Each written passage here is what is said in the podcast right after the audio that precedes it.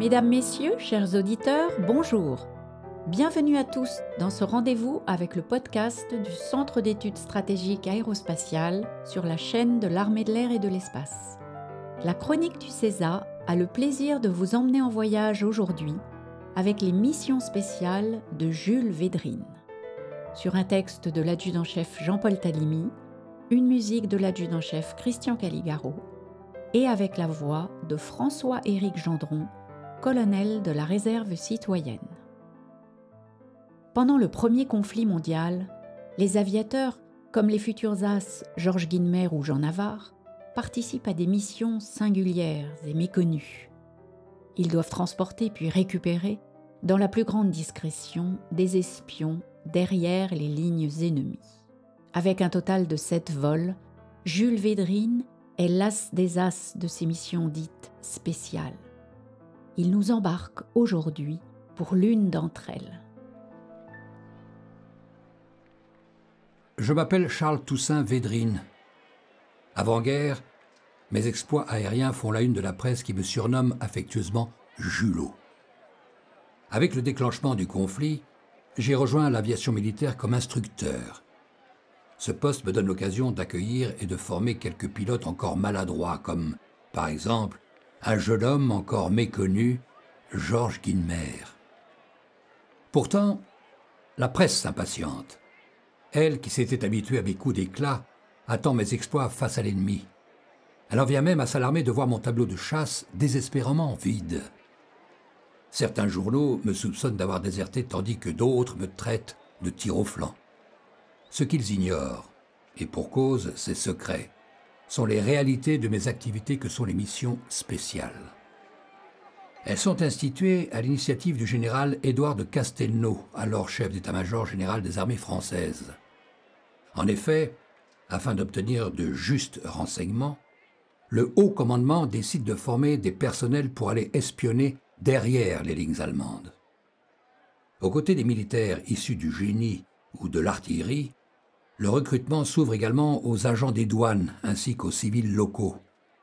Tous suivent une formation dans un lieu tenu secret, l'école des missions spéciales, dont les rumeurs rapportent qu'elle se trouverait quelque part dans le secteur de la Marne.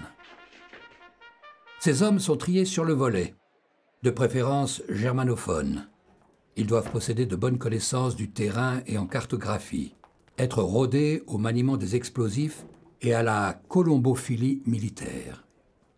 Leur attirail de travail va du matériel de sabotage aux pigeons voyageurs, à l'usage de poivre ou de harensorts afin de leurrer les éventuels chiens lancés à leur trousse. Les dangers de ces missions sont nombreux. En plus des périls inhérents à la guerre, ces hommes doivent se méfier des dénonciations qui sont monnaie courante. En cas de capture, durant leur aventure, ils risquent d'être passés par les armes. L'état-major a confié le convoyage de ses espions par-delà les lignes ennemies aux aviateurs volontaires. Il revient au sous-lieutenant Armand Pinsard de réaliser la première mission spéciale le 17 novembre 1914. Pour ma part, j'ai rejoint l'aventure par le plus grand fruit du hasard. Un beau jour, alors que notre chef d'escadrille, le commandant Brocard, passe en revue notre unité, il m'apostrophe. Dites donc, Védrine, Figurez-vous qu'on me demande un travail nouveau, très difficile et très dangereux. Je ne vois dans le groupe personne capable de s'en charger. Avant même de savoir ce dont il en retourne, je lui réplique sans hésiter Si, il y a moi. Nullement surpris par ma réponse, le commandant Brocard marque un temps d'arrêt, comme pour souligner l'importance de ce qu'il allait m'annoncer. Avant de continuer, il s'agit de déposer un homme dans les lignes allemandes. Il en faut plus pour me dissuader. Sans l'ombre d'un doute, je crie Banco. On m'explique, après coup, plus en détail, ce dont il était question. Il s'agit de transporter en territoire ennemi des espions. Puis, si possible, de venir les chercher une fois leur mission terminée. Enfin, me murmurai-je intérieurement, des responsabilités qui m'élèvent loin de cette médiocrité aéronautique à laquelle l'état-major a décidé de m'abaisser. En effet, les premiers mois de ma carrière militaire me laissent un arrière-goût de regret, voire un sentiment de gâchis. Depuis le début du conflit, on me sollicite bien en deçà de ce que je peux apporter à mon pays. Peu après ma décision, les événements s'enchaînent. Dès le mois de mai 1915, je réalise une première mission dans l'Aisne, non loin de la ville de Laon. Moi qui étais en manque d'action, je suis servi. À peine ai-je le temps de poser mon Morane saunier que des cavaliers allemands me repèrent et ouvrent le feu.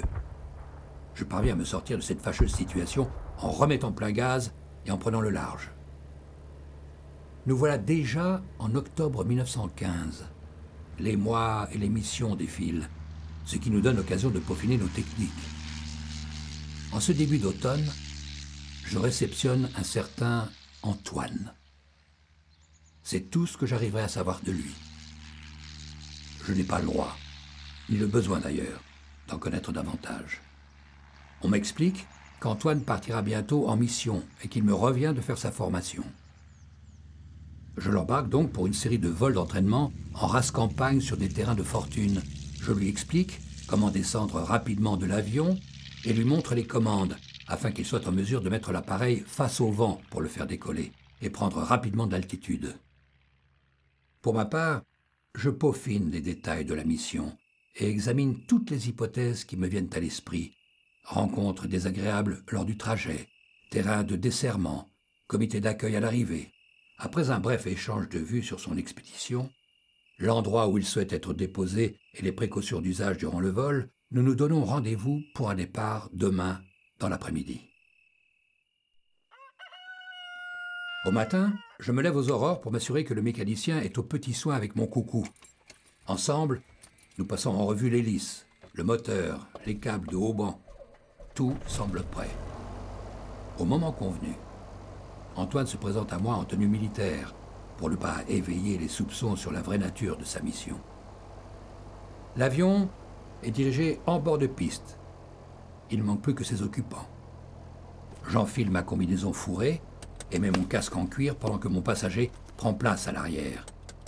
Je décolle et manœuvre doucement pour ne pas brusquer mon camarade.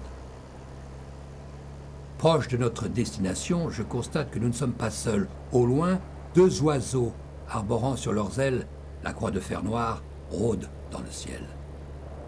J'attends un bref instant, le temps qui s'éloigne, puis disparaissent à l'horizon à la recherche d'une nouvelle proie. Je navigue en direction du sud, en longeant une grande route sur laquelle circulent quelques automobiles. Arrivé à hauteur des arbres qui bordent la voie, je vire brusquement à l'est, puis maintiens ce cap sur une quinzaine de kilomètres. Par ces manœuvres irrégulières, j'espère tromper les éventuels curieux qui auraient pu remarquer notre présence inhabituelle et faire connaître notre position à l'ennemi. Nous arrivons en bordure de la forêt choisie et, tombant comme une pierre, j'amorce la descente dans un champ en culture, à la lisière du bois. Pris par le besoin de me dépêcher, je force la manœuvre d'atterrissage.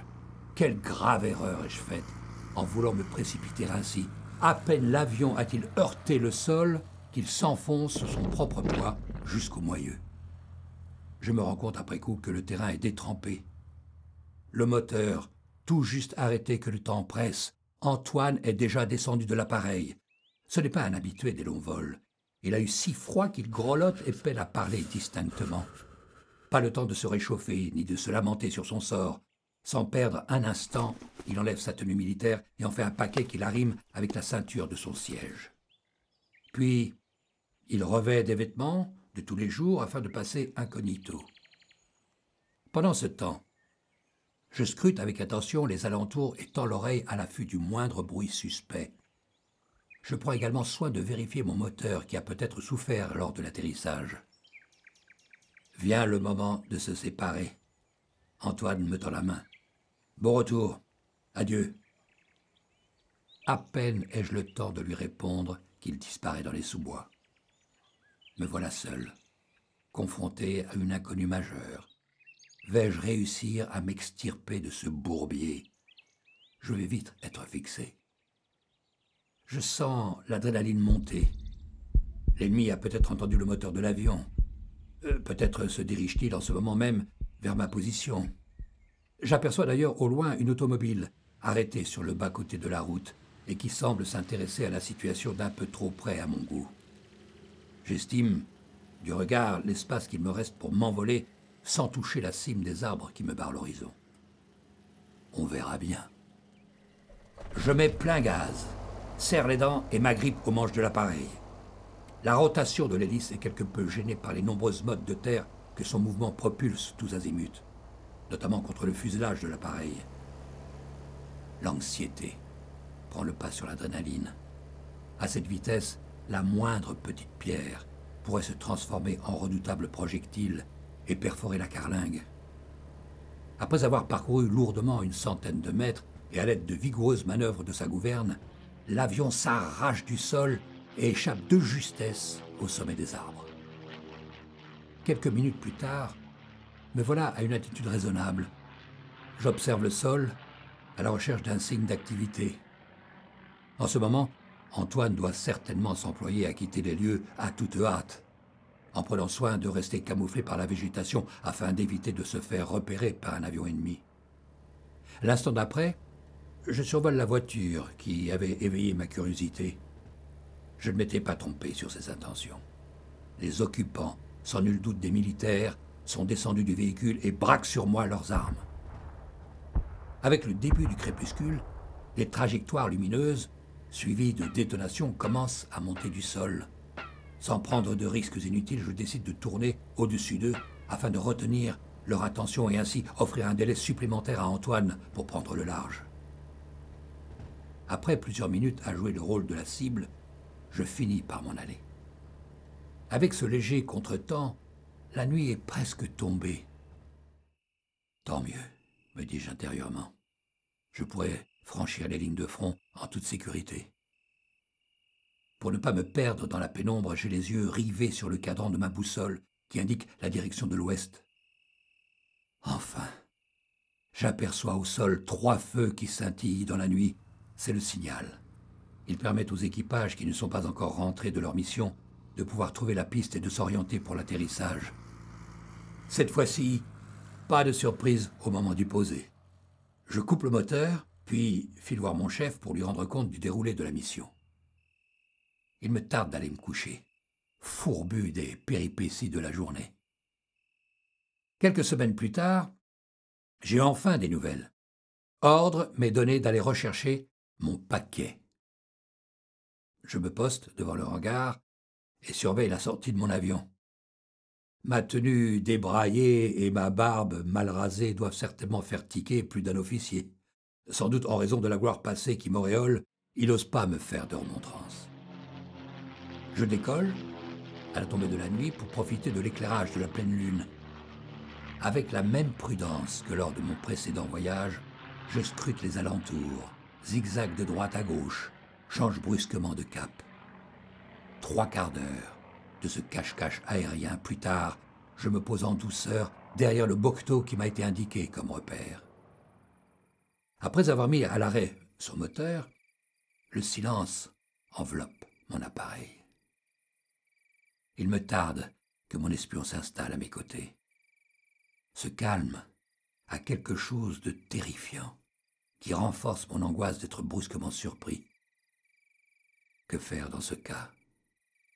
Qu'adviendrait-il d'Antoine si j'étais contraint de l'abandonner? L'appréhension me gagne. Le temps me paraît comme suspendu. La demi-heure qui s'écoule me fait l'effet d'un siècle.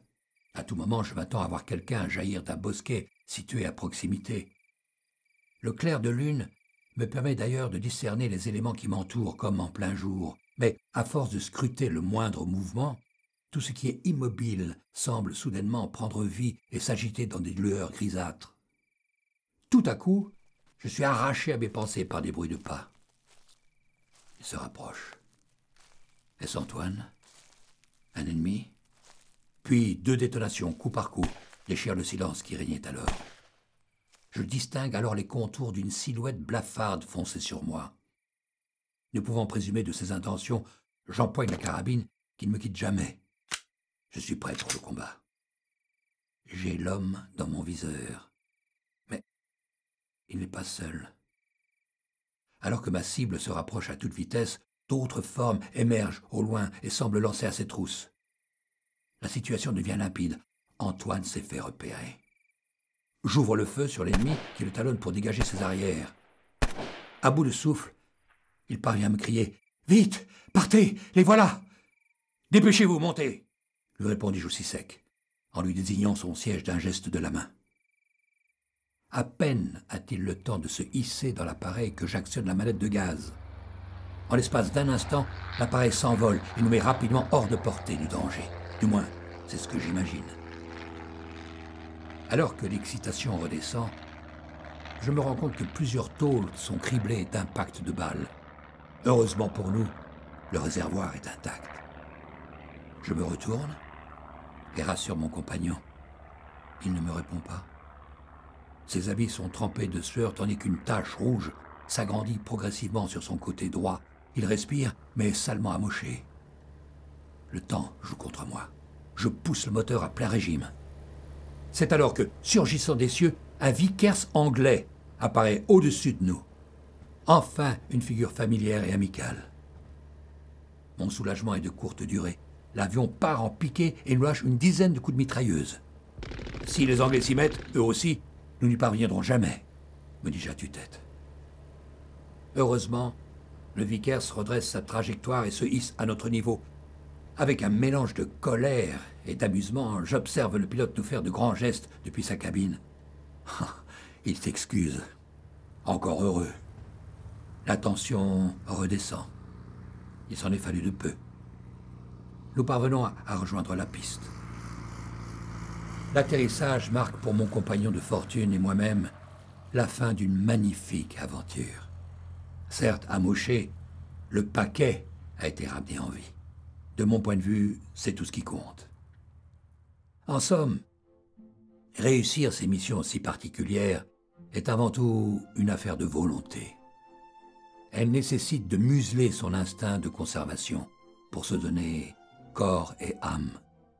Aussi surprenant que cela puisse paraître, c'est une sensation qui ne m'est pas inconnue et que j'ai éprouvée à maintes reprises avant-guerre lors de mes démonstrations aériennes.